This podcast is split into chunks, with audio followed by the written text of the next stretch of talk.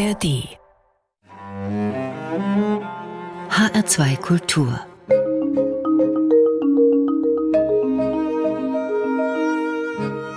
Doppelkopf Heute am Tisch mit Urban Priol. Seine visuellen Markenzeichen sind buntes Hemd und Sturmfrisur. Akustisch ist er eine lebende Wortfindungskaskade, ein Chronist in Monats- und Jahresrückblicken und einer, der wie kaum ein anderer rasend schnell aktuelle politische Ereignisse auf die Bühne bringen kann. All das macht ihn zu einem der erfolgreichsten Kabarettisten Deutschlands, lange mit festen Fernsehsendungen wie Alles muss raus oder Neues aus der Anstalt. In seiner Heimatstadt Aschaffenburg gehört ihm das Kabarett im Hofgarten und er ist seit Monaten in der Initiative Aschaffenburg ist bunt engagiert, die sich dagegen wehrt, dass Aschaffenburg zum Aufmarschgebiet für Rechte wird. Außerdem hat er ein Buch geschrieben. So, und jetzt höre ich mal auf mit der Vorrede. Sie merken, es gibt viel zu besprechen. Mein Name ist Rosemarie Tuchelt. Herzlich willkommen, Urban Priol. Hallo. Herr Priol, Sie sitzen hier mir gegenüber vergleichsweise gekämmt. Ist das Ihr Ihre Zivilfrisur? Ja, es ist äh, ähm, also im Privaten, obwohl meine Haare, also die Resthaare, die noch da sind, sich relativ schwer bändigen lassen, äh, ist es doch etwas ziviler als dann auf der Bühne. Herr Priol, wenn man sich Ihre Bühnenprogramme ansieht, dann sind Sie da, also ich würde mal sagen, mehrheitlich in einem Aggregatzustand, nämlich in dem der Aufregung. Sie regen sich auf. Ihr aktuelles Buch heißt auch so, was reg ich mich auf? Was regt Sie derzeit am meisten auf? Derzeit regt mich am meisten auf ähm, der politische Umgang miteinander, der sehr, sehr äh, an Aggressivität zugenommen hat und äh, die permanente Angstschürerei. Wir sind ja mittlerweile als Republik in einem Panikzustand. Das ist ja kaum noch ähm, zu beschreiben in manchen in manchen Dingen. Es kommt eine kleine Meldung und so, sofort wird der Riesenelefant draus gemacht. Und man sieht oft bei vielen Sachen gar nicht den Elefant, der im Raum steht, über den es sich eigentlich aufzuregen lohnte, der aber dann so gern beiseite geschoben wird. Dann nennen Sie doch mal was, worüber wir uns Angst machen und was eigentlich Blödsinn ist und was ist der Elefant im Raum. Der Elefant im Raum ist nach wie vor äh, der Klimawandel. Mhm. Der ist ähm, also jeder weiß, dass er da ist, jeder weiß, dass wir was tun müssen, aber es ist, glaube ich, jetzt im Moment ähm, unter den Sorgen der Deutschen sehr weit nach hinten gefallen. Also ist, glaube ich, auf Platz 10 hat's mal rangiert. Und äh, wenn man mit offenen Augen äh, durch die Welt geht, dann sieht man eigentlich, wie sich doch vieles verändert und dass wir jetzt noch die Zeit haben, dass wir noch ein bisschen umsteuern können. Und das ist so ein bisschen in Vergessenheit geraten. Ähm, und da gilt es einfach zu sagen, hier, da müssen wir dran bleiben. Und äh, wenn es verharmlost wird und weggewischt wird und durch kleinere äh, Themen äh, dann überholt wird, dann rege ich mich schon wieder auf. Was ist denn so ein kleines Thema, wo Sie sagen würden, mein Gott, Leute, haltet doch mal die Füße still? Naja, ja im ganzen letzten Jahr ähm, äh, gesehen haben, war ja diese Debatte um die Wärmepumpe, wo, wo man auch gesagt hat, sag mal, was, was, was, was habt ihr hier, was, was erzählt ihr den Leuten? Warum macht ihr den Leuten solche Angst? Jeder hat gedacht, er muss zum Jahresende die Heizung raus, raus, rausreißen aus seinem mhm. Häuschen. Na, und darum ging's ja gar nicht. Man kann die Heizung laufen lassen, solange sie läuft. Man kann sie dann reparieren, dann kann sie weiterlaufen. Erst wenn sie kaputt ist, sollen wir halt mit 65 Prozent Erneuerbaren äh, da einsteigen, damit die Ziele, die ja sich die letzte Bundesregierung, die Große Koalition noch äh, selbst gesetzt hat bis 2045, 1945, dass wir die einhalten. Also man hätte es wesentlich sachlicher diskutieren können, aber es ist halt auch sehr leicht, dann auf die Ampel immer drauf zu dreschen, die ist ja für alles verantwortlich. Also die Ampel ist alles, Ampel ist, Ampel ist an allem schuld, Habeck sowieso, also Bodenfrost, Hämorrhoiden, äh, alles ist der Habeck.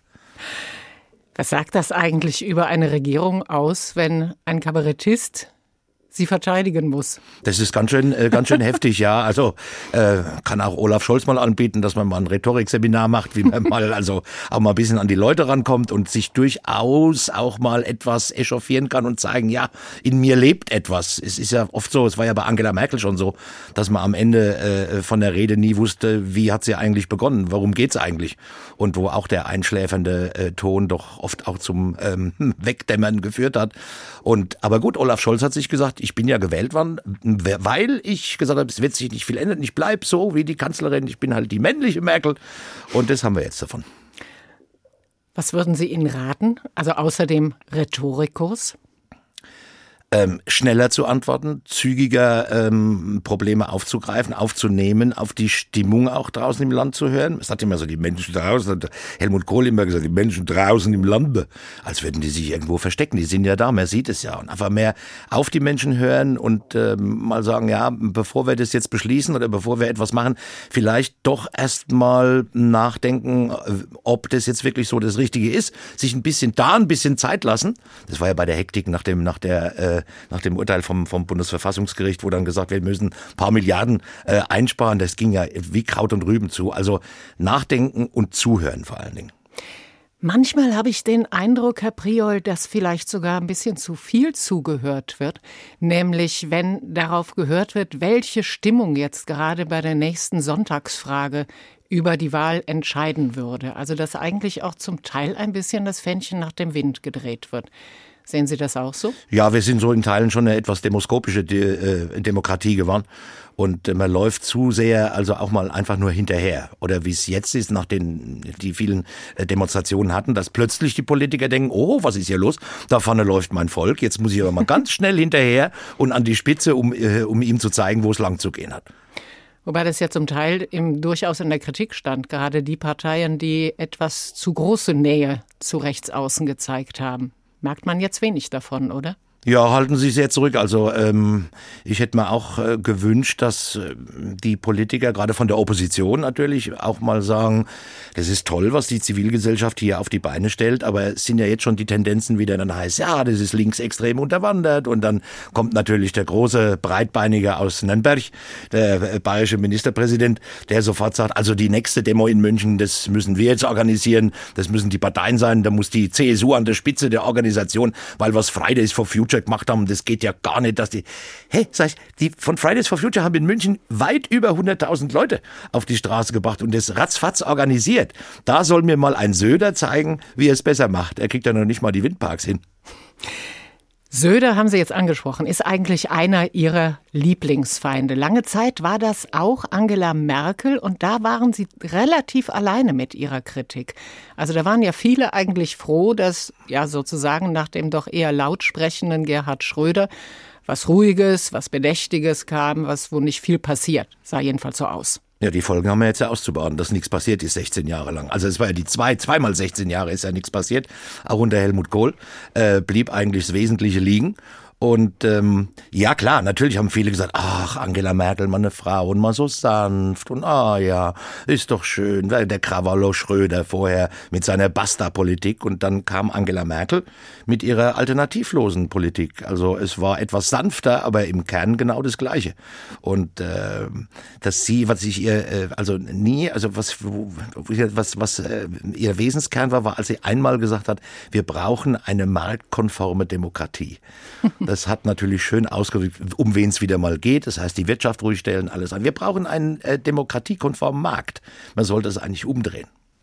Zu Gast heute im HR2 Doppelkopf der Kabarettist Urban Priol. Und wir haben jetzt schon so eine kleine Kostprobe davon bekommen, wie Sie Kabarett machen, wie sie auch Politiker kritisieren.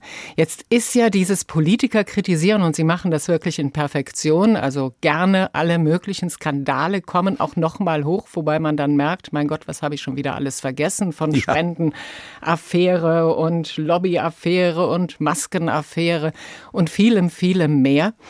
Das zahlt aber so ein bisschen mittlerweile darauf ein, also man hat ja kein Alleinstellungsmerkmal mehr als Kabarettist, wenn man auf Politiker eindrischt. Im Moment hat man ja den Eindruck, so die Aufregung geht in die Richtung, ja, dass alle sich aufregen über die Politiker.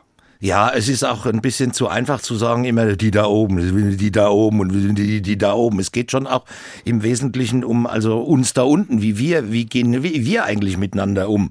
Also ich paare immer so ein bisschen ähm, die die Schelte an Politikern mit auch der Gesellschaftskritik, weil es ja zusammengehört und dass wir eigentlich diejenigen sind, die zeigen müssen, wir fahren nicht immer die Ellbogen aus, sondern wir rüsten auch verbal ein bisschen ab und wir reden wieder mehr miteinander und face to face also ohne Book, hören auch gegenseitig ein bisschen zu, dass da auch ein neuer Stil reinkommt und nicht nur das Haut drauf äh, gekloppe.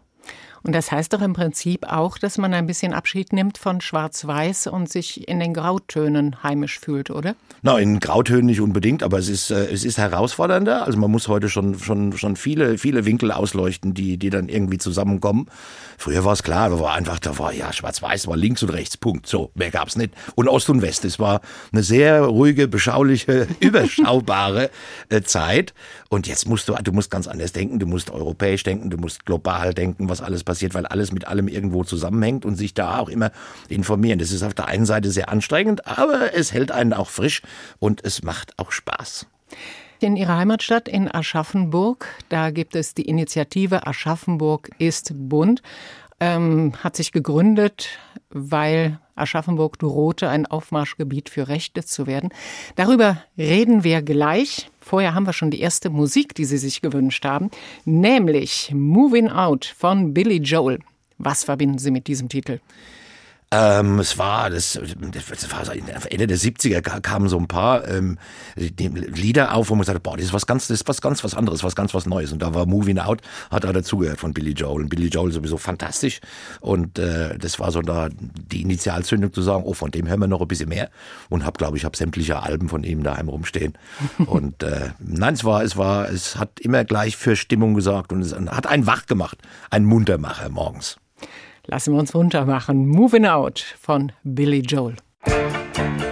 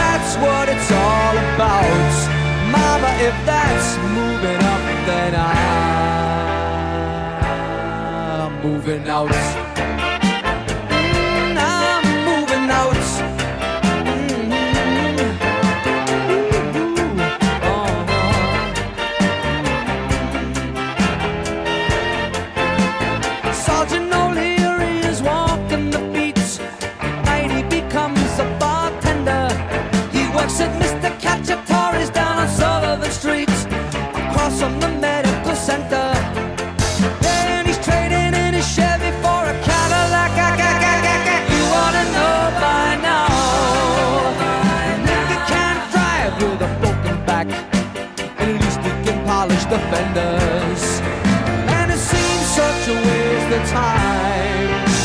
If that's what it's all about, Mama, if that's moving up, then I'm moving out.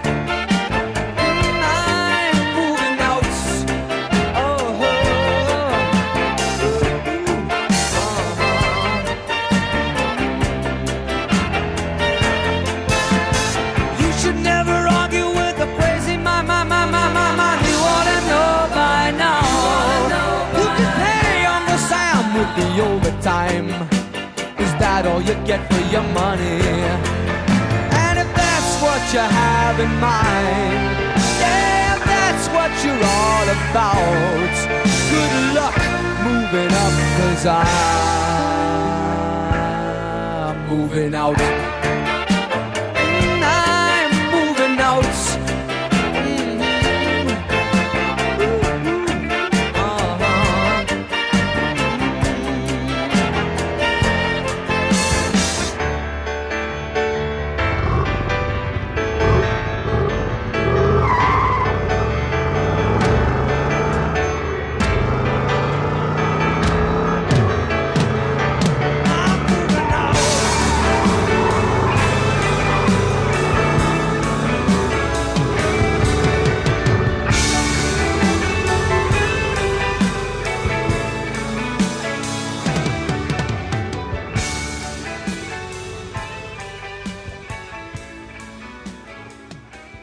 Billy Joel, Moving Out, haben wir gehört. Auf Wunsch meines heutigen HR2 Doppelkopf-Gastes. Das ist der Kabarettist Urban Priol.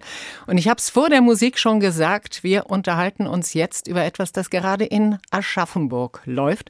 Dort gibt es die Initiative Aschaffenburg ist bunt die sich gegründet hat und bei der auch Urban Priol engagiert ist, weil Aschaffenburg zum Aufmarschgebiet für Rechte zu werden droht. Was ist da los? Ja, das war ganz seltsam. Also das fing so schleichend an. Gut, wir hatten vorher schon während Corona waren die Spinner schon unterwegs, die Querdenker und äh, dass irgendwelche Föten für Impfstoff von BioNTech verarbeitet werden. Und also mhm. es war schon auch eine irre Zeit. Und aus diesem Pool äh, speisten sich dann die die die ähm, dann stattfindenden Demonstrationen hauptsächlich gegen die Ampel natürlich.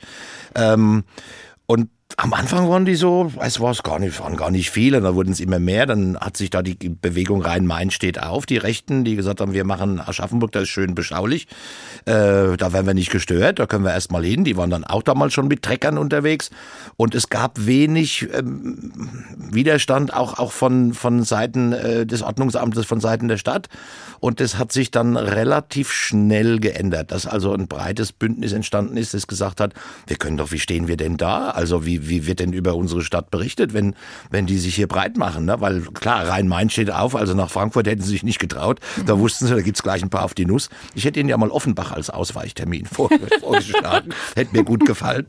Ähm, und dann war ich im Urlaub in Kanada im äh, August und waren auf dem Campingplatz und da kamen zwei Deutsche und dann auch, auch äh, Einheimische, die sich halt noch immer sehr, also in zweiter Generation ausgewandert und die sich noch sehr für die Politik zu Hause interessieren, weil sie noch Verwandte da haben. Und die haben dann gesagt, ach, ihr kommt aus Aschaffenburg, sag mal, was ist denn da eigentlich bei euch los mit den Rechten? Und da habe ich gesagt, na, nun wird's aber langsam, wird's aber mhm, langsam mhm. bedenklich. Und da bin ich, als ich zurückkam, bin ich dann gleich auf die Stadt zum Oberbürgermeister und gesagt, du weißt doch eigentlich, wie über uns äh, gesprochen wird, wenn man irgendwo ist. Also, was? Also, das kann ja gar nicht gehen, da müssen wir was machen. Und seitdem hat sich dann also immer, wenn äh, die Rechten äh, eine Demo angemeldet hatten, haben wir eine Gegendemo gemacht. Dann haben wir versucht, vor die Welle zu kommen, wie es immer so schön heißt, dass wir als Erstanmelder schon mal da sind. Dann haben wir ein Straßenfest gemacht, ähm, weil ein Teil am Abschnitt eingeweiht ist für, äh, mit, mit neuen Radwegen. Dann haben wir gesagt, nutzen wir das und dann konnten sie nicht mehr so durch die Stadt ziehen, wie sie wollten. Sie sind immer an meinem Theater vorbeigezogen, das hat mich natürlich am meisten gefuchst. und das ging dann auch nicht mehr. Und dann war an Silvester, also wir hatten sie dann irgendwann zum 3. Oktober hatten wir sie schon überholt, zahlenmäßig. Und dann äh, hatten sie noch für Silvester eine, äh, eine große Kundgebung ähm, auf, dem, auf dem Schlossplatz angemeldet. Und wir haben dann auf dem Theaterplatz und haben gesagt, wir ziehen den dann hinterher. Wir machen zum Jahresende einen Kehr aus und kehren die auch aus der Stadt raus, also moving out, ne, dass, dass sie wieder, dass sie wieder verschwinden. Und äh, alles bunt und fröhlich und mit Musik. Und äh, als wir die anderen dann entgegenkommen sahen, war alles schwarz, alles dumpf gekleidet, alles nur, nur also Gesichter, die alles wirklich, also äh, es haben nur noch die Fackeln gefehlt. Vorne Trommler, da habe ich auch nie gewusst, dass es mittlerweile Miettrommler gibt, die man für solche Veranstaltungen holen kann, die dann mhm. vor den äh, bekannten Gesichtern auch, also die in vorderster Front mitmarschieren, da sind ja auch rechtskräftig verurteilte Nazis dabei gewesen. Und dann sage ich mir, man, man kann sich nicht so einfach machen und sagen, ja, ja, und, und jeder, der da mitgeht, ist ein Nazi selbst. Nein, aber jeder, der mitmarschiert und jeder, der auch mit der AfD sympathisiert, der muss einfach wissen, dass in vorderster äh, Reihe von ihnen eben waschechte Nazis sind und sollte sich schon überlegen, überlegen, ob er da nun teilnehmen will oder nicht. Und nun ist aber diese Rhein-Main-Stedt-Aufbewegung, äh, die waren nämlich an Silvester weniger. Also wir waren wieder deutlich mehr. Und das hat jetzt wohl also den Verantwortlichen so äh, geärgert, dass er hingeschmissen hat und dass sich das jetzt so ein bisschen ausfranst. Also konnten wir zum Jahresende doch eine schöne Bilanz ziehen. Wir hatten angefangen an Pfingsten, da waren wir glaube ich so 110 Leute auf einem ganz kleinen Platz. Und dann waren wir in der Spitze auch bis zu 2000, 2500. Und dann jetzt die natürlich die bundesweite äh, äh, Welle noch zu sehen. Sagen wir, ja, es, es geht was, es geht was voran und es gibt einem auch selber wieder Energie und es ist sehr schön zu beobachten. Was kann die bundesweite Welle von Aschaffenburg lernen? Sie waren ja erfolgreich. Ja, äh, Präsenz zeigen, Gesicht zeigen, ähm, und fröhlich sein einfach und nicht sagen, wir sind auch, wir sind nur gegen alles, sondern wir sind für etwas und und äh, einen möglich bunten, eine möglich bunte Veranstaltung zu machen. Urban Priol, Sie haben 1998 ein ehemaliges Programmkino übernommen und daraus wurde dann das Kabarett im Hofgarten. Das hört sich erstmal sehr idyllisch, sehr schön, sehr idealistisch an, aber es war extrem idealistisch, weil sie hatten dann erstmal 1,8 Millionen D-Mark Schulden an der Hacke. Wie wird man denn so furchtlos? Ich weiß es. Also heute weiß ich nicht. Es war, glaube ich, genau äh, die richtige Schneise. Ich war damals war ich 37 und ich habe gesagt, fünf Jahre vorher hätte ich es nicht gemacht und fünf, fünf, Jahre später wahrscheinlich auch nicht. Also es hat genau gepasst. Und dann habe ich gesagt, komm, das kriegen wir, das wird schon. Das wird, wenn wir irgendwo kriegen wir das schon hin, um zu sagen, wir schaffen das natürlich dann auch alle zusammen und nicht einfach abwälzen auf andere Personen. Es wurden dann im Ende, im Ende waren es dann zwei Millionen. Und äh, dann war die letzte, dann war gerade die der letzte Kredit war abbezahlt und dann kam Corona.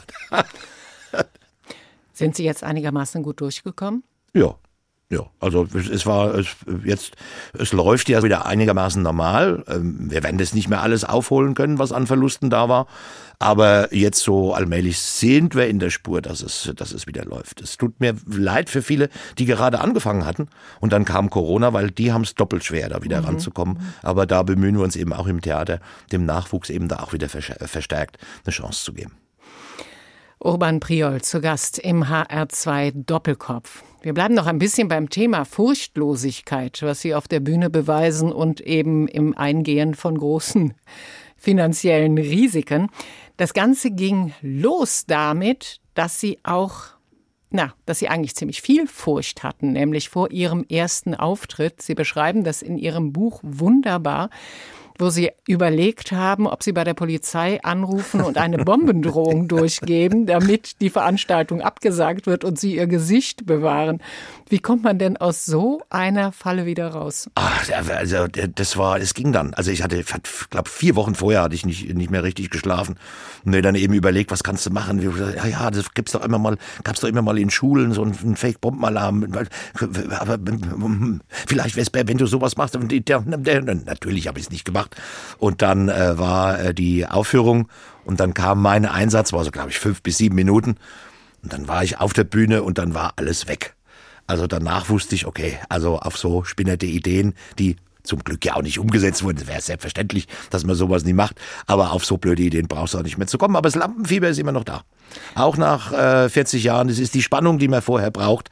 Äh, ich könnte nie sagen, okay, ja, ja, es wird Abend ein Auftritt, ne, ja, komm, ich weiß doch, wie es geht. Gehst halt raus und machst. Nein, es ist jeder Abend anders und das Lampenfieber ist jeden Abend da.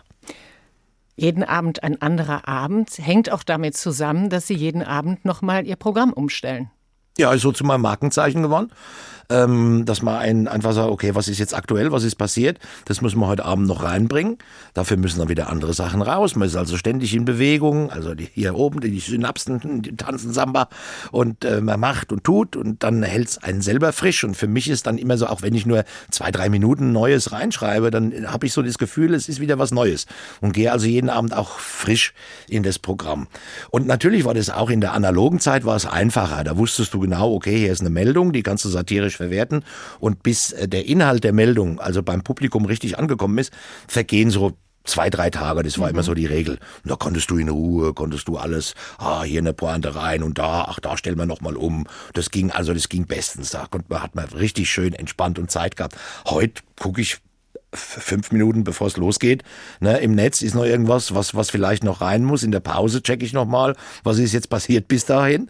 Weil ja die Leute eben auch, es ist ja, wie stehen in der Schlange oder äh, an der Kasse und dann machen natürlich auch ihr Ding, also dann gucken, was ist denn passiert. Mal gucken, ob es der Priol neu macht. Und dann äh, macht es halt auch meistens, ja. Und das geht dann tatsächlich innerhalb von Minuten. Lesen Sie eine Meldung und dann fällt Ihnen etwas Bühnenreifes dazu ein? Ja, gleich auf Holz. Also in den allermeisten Fällen ist es zum Glück so. Es ist dann auch schade, wenn man es nach drei Tagen wieder entfernen muss, weil es dann auch da die Schnelllebigkeit greift. Dass es dann, also äh, nach drei Tagen, wo man es früher erstmal überhaupt rein hat, muss man es heute schon wieder raustun, weil ganz neue andere Sachen direkt nachkommen. Aber es ist schön, wenn man das Programm eben hat, dann merkt man, oh, an der Stelle wird es passen und an der Stelle wird es passen. Und das war jetzt, was wir jetzt hatten in, in, in diesem Jahr schon, äh, also erst die Bauernproteste und äh, dann diese, diese, äh, diese Hysterie, als es mal geschneit hat und ein bisschen Eis war. Ich meine, ich sag, früher hat man Winter zu sowas gesagt, ne? wo, wo, dann, wo dann die Schulen geschlossen wurden, wo die Schulpflicht ausgesetzt wurde, weil alle gesagt haben, ja, der Bus könnte vielleicht nicht hinfahren. Also ich hatte früher auch, musste mit dem Zug und dann mit dem Bus in die Schule, waren so immer so 25 Minuten Schulweg und wir haben uns wie Bolle gefreut, wenn es mal geschneit hat, haben gesagt, ah super, dann kommt der Bus vielleicht später und dann kommen wir zu zu spät, dann kommen wir später in die erste Stunde, da hatten wir meistens Latein und Wortkunde. Und dann haben wir gesagt, werden wir nicht abgefragt. hoffentlich schneit's noch ein paar Wochen.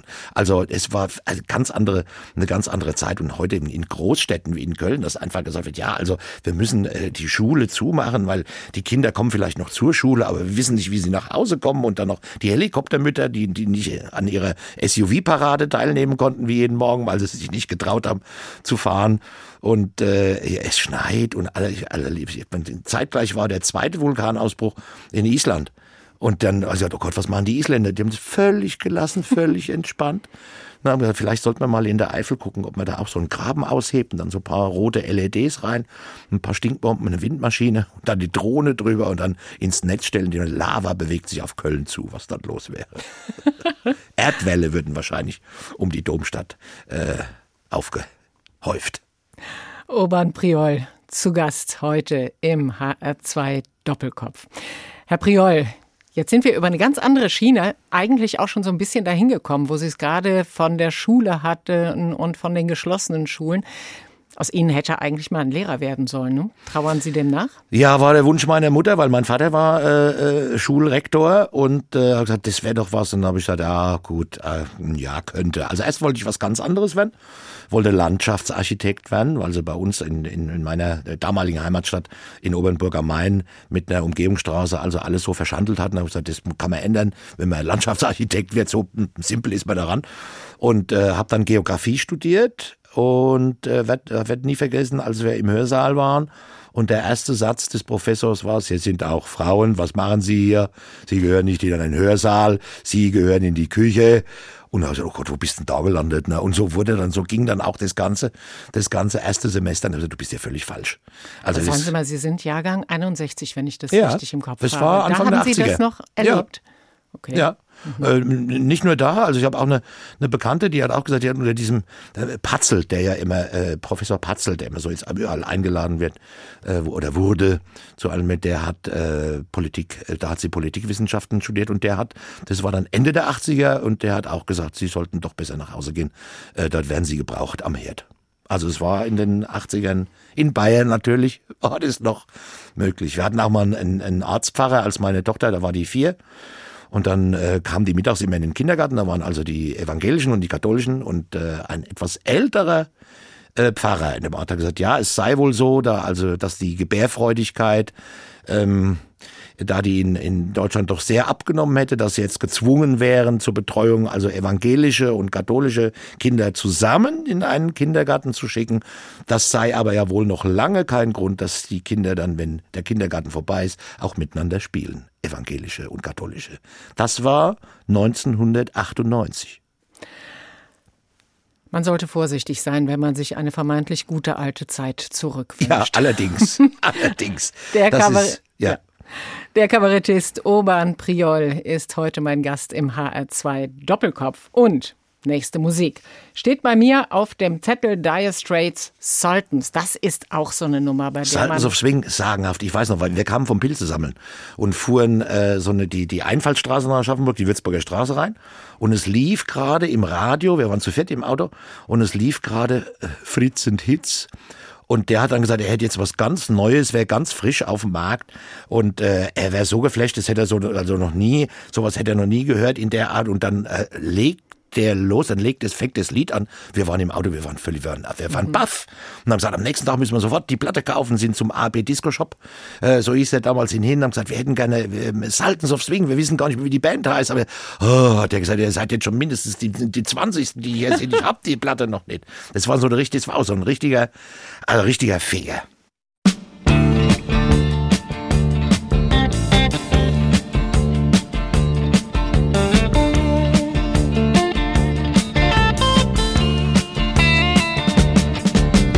Shiver in the dark, it's raining in the park, but meantime.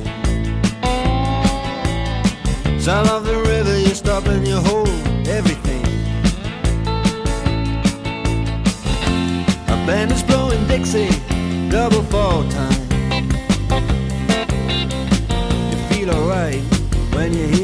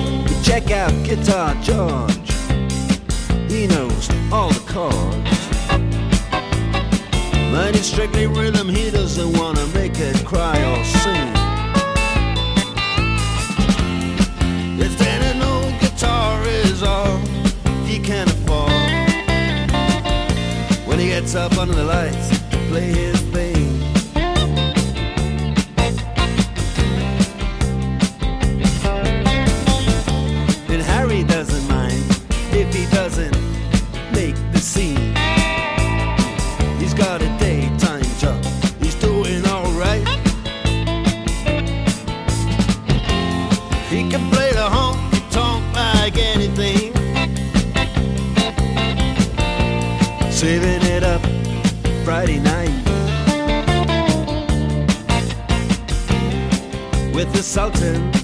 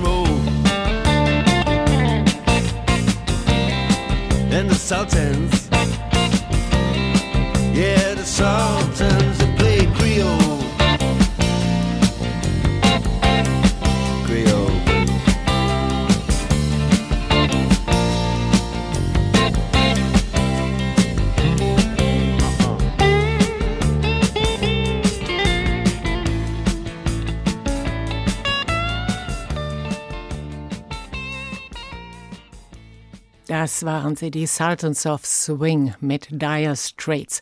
Gehört haben wir den Titel auf Wunsch meines heutigen H2 Doppelkopf Gastes. Das ist der Kabarettist Urban Priol.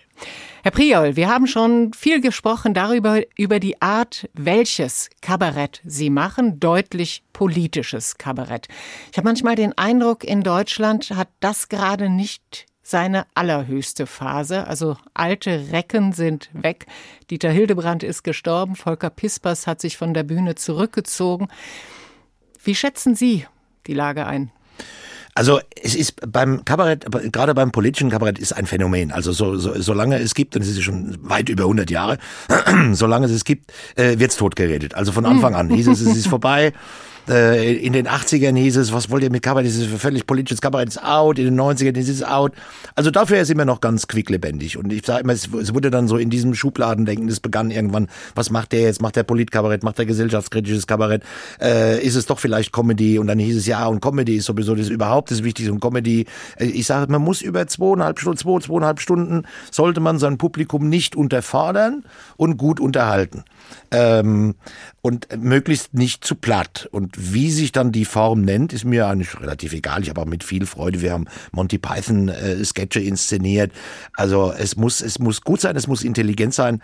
Und wie gesagt, also das Wichtigste, das Publikum nicht unterfordern. Und gerade in den letzten paar Jahren habe ich gemerkt, dass das politische Kabarett doch wieder einen, schönen, also einen Zulauf, gut, war nie schlecht, aber äh, dass mehr diskutiert wird danach. Ich stehe immer draußen, unterschreibe noch ein bisschen und äh, es kommen dann oft wirklich interessante Diskussionen zustande, was ich mir auch so gewünscht habe. Deshalb habe ich ja auch mal irgendwann angefangen mit meinen Monatsrückblicken, wo wir sagen, das war die Tradition des Frühshoppens, dass man am Sonntag dann politisiert hat, dass richtig die Wände gewackelt haben und es war auf einmal alles so weg, es war alles so, boah, so, so naja, so wie so ein Brei. Und da sagt er, müssen wir ran.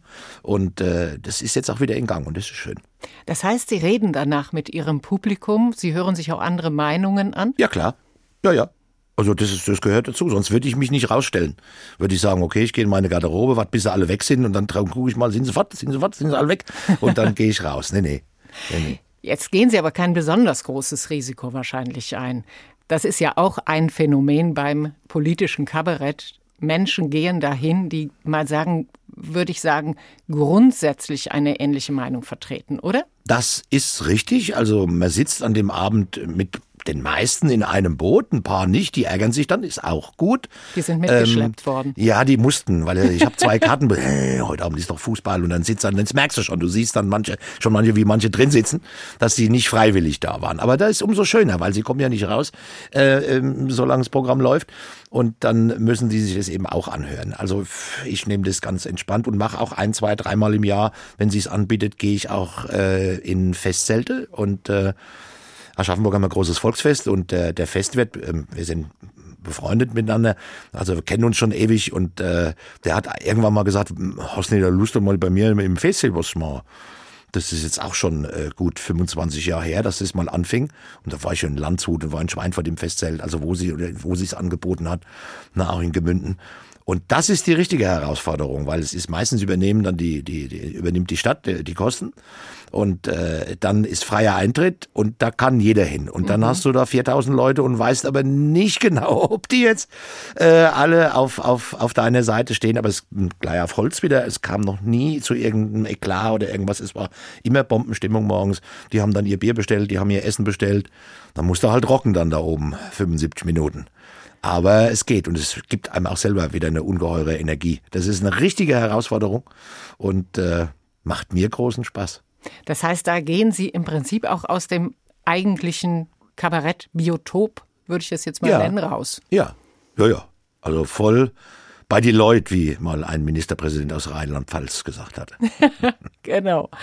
Wie ist das eigentlich? Man steht auf der Bühne man hat sich viel überlegt, man hat viel recherchiert oder man hat auch sehr schnell reagiert.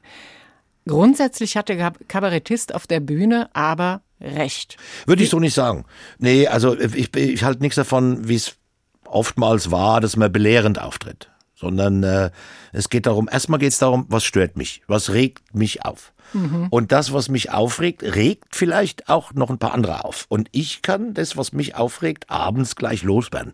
Das ist, da erspare ich mir manche Therapie, weil ich, weil ich direkt äh, mich selbst in die Eigenbehandlung äh, begebe. Es muss sauber recherchiert sein, es muss stimmen, das ist die Hauptarbeit immer. Also gerade mit, mit, mit den sozialen Medien, mit dem Netz, wo du erstmal sagen wirst, es klingt zu schön, um wahr zu sein und dann merkst du auch, es ist auch nicht wahr. Genau. Wenn du, wenn du dann äh, ein paar äh, seriöse Quellen noch, noch aufrufst.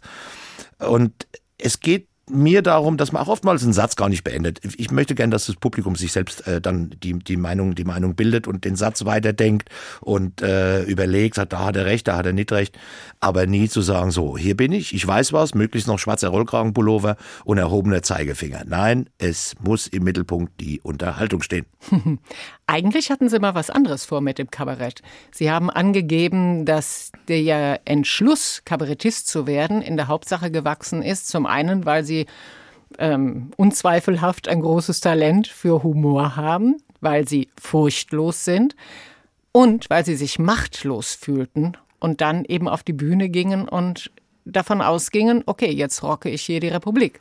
Ja, ja, wir waren, äh, wir waren also auch, auch äh, die Kollegen, die gleichzeitig angefangen hatten, wie Volker Pispeste, wir waren mhm. damals wirklich, wir waren also von, von einer Euphorie beseelt und haben gedacht, nach den ersten ein, zwei Auftritten so in, in Hinterzimmern von, von Wirtschaften, äh, damals fing ja, ich fing ja 1982 ging es ja bei mir los, als Helmut Kohl dran kam. Haben ja der Dicke und ich, wir haben beide gemeinsam angefangen, Kabarett zu machen. Und wir waren damals wirklich von einem solchen Sturm und Drang und auch von einer solchen Selbstüberschätzung, dass äh, wir wirklich gedacht haben, komm, also das sieht ja der letzte, was der Pfälzer Bauer, das, er kann nicht lange halten. Also äh, wir sind ja, das sieht doch jeder, das, jetzt machen wir noch mit. Wir gehen auf die Bühnen, Witze über den Dicken und dann dauert es paar Wochen, dann ist er wieder weg. Ja, daraus wurden dann doch 16 Jahre und bei uns setzte dann auch ein kleiner Reifeprozess ein, dass er sagt, Kabarett wird nicht die Welt verändern, aber man kann die Welt vielleicht ein bisschen unterhalten und man kann es Leiden halbieren und das Lachen verdoppeln. Ja, und vielleicht ein paar Gedanken auch genau. anstoßen. Genau. Wenn Sie auf Ihre Karriere zurückblicken, Gibt es da was, was Sie bedauert haben? Also ich habe gelesen, Ihnen war zum Beispiel mal die ZDF-Heute-Show angeboten worden. Das hat dann nicht geklappt, ne? Nö, äh, wir hatten, also das Format sollte so sein.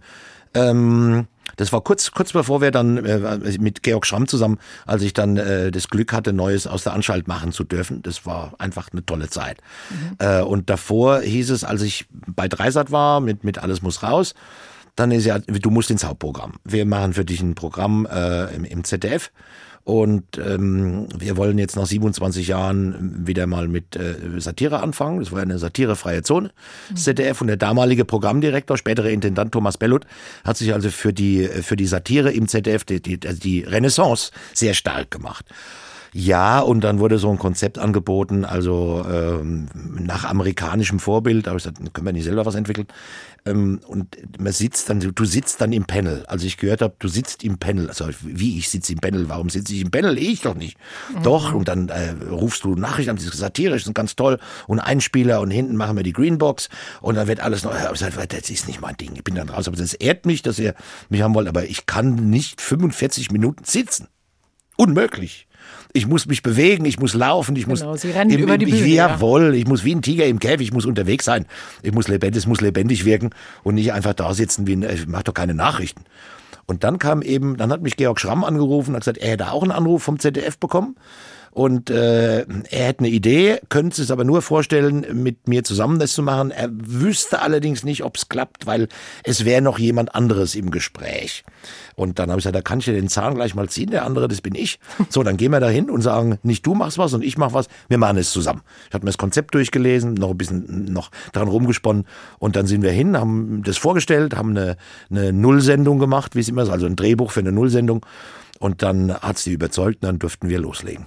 Und dann gab es jahrelang Neues aus der Anstalt ja. mit Ihnen als psychiatrischem Leiter und ja, Georg genau. Schramm war der Patientensprecher. Der war der Patientensprecher und dann kam äh, Frank Markus Barwasser, äh, Barwasser dazu nach der Hälfte der Zeit und es waren insgesamt sieben, sieben sehr schöne Jahre. Die Zusammenarbeit mit Kollegen, da sitzen Sie ja in Aschaffenburg derzeit gar nicht schlecht. Also beim Buch haben Leser und Grenz die Illustrationen gemacht. Ähm, außerdem sitzt in Aschaffenburg noch Thomas Gseller, Sie selber mit einem Kabaretttheater. Was hat Aschaffenburg, was andere Städte nicht haben? Ja, ich versuche es immer so zu erklären. Also wir sind so ein bisschen, wir fliegen so ein bisschen unterm Radar. Also wir sind zwar Rhein-Main-Gebiet, aber dann doch eben so vorspessert.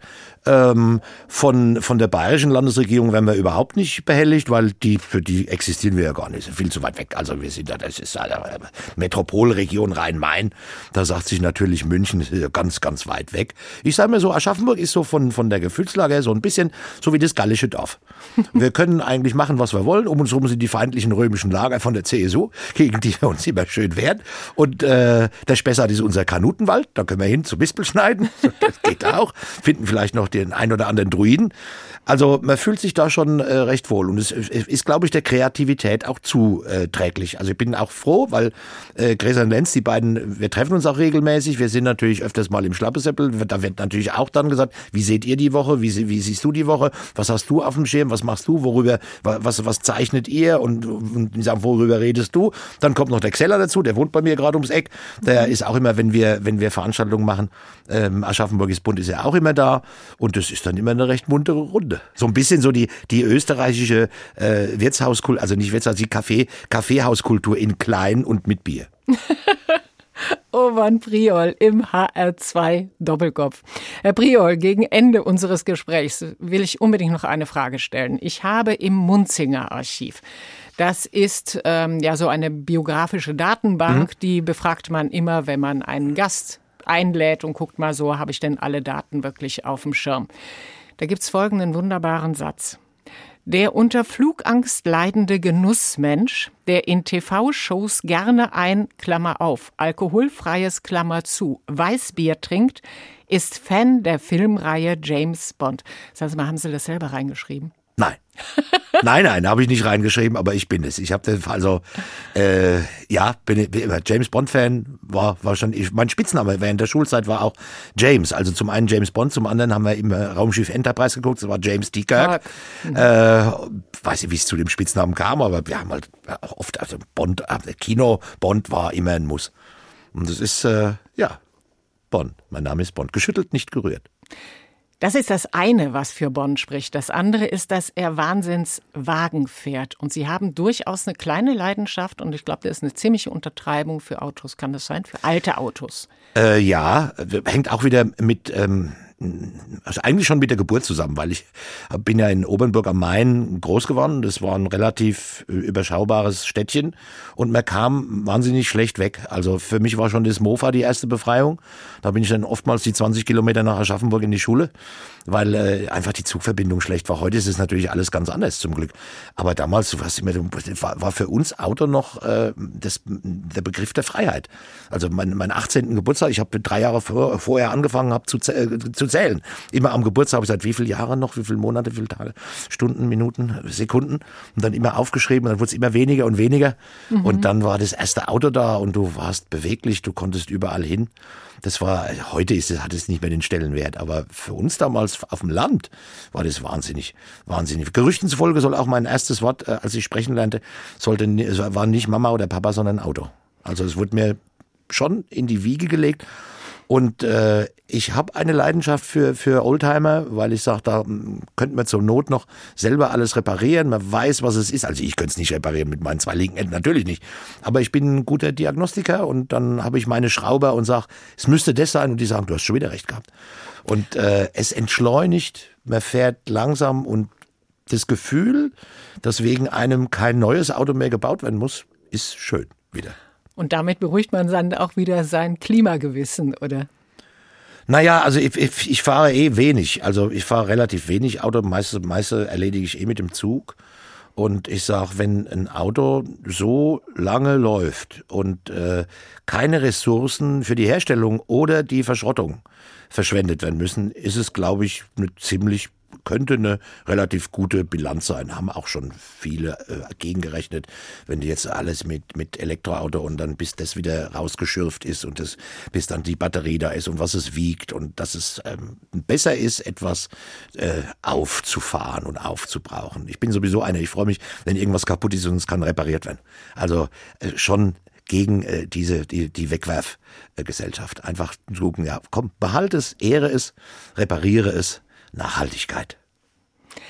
Urban Priol, zu Gast im HR2 Doppelkopf. Letzte Frage. Was wünschen Sie sich für Ihr Kabarett? Ähm, dass es lebendig bleibt, dass es die Menschen neugierig macht, dass die Menschen gerne kommen, dass man sich austauscht, dass mehr diskutiert wird. Und da sind wir schon auf einem ganz guten Weg, glaube ich. Herzlichen Dank, Urban Priol. Und wir haben jetzt die letzte Musik. Und das ist von David Bowie. Ja. Heroes. Sagen Sie uns weshalb. Ich äh, war mit 16 im Schüleraustausch äh, in England und bin da auf die erste äh, Scheibe gestoßen von David Bowie. Und dann bin ich gleich zur HMV und habe sofort noch ein paar nachgeordert und habe auch da alle. Und das ist die Vielfalt, das ist unglaublich. Also äh, ist einfach, was er alles gemacht hat, ist Hammer. Und wir hören jetzt den Hammer Heroes. Herzlichen Dank nochmal an Urban Priol. Mein Name ist Rosemarie Tuchelt. Danke auch vielmals.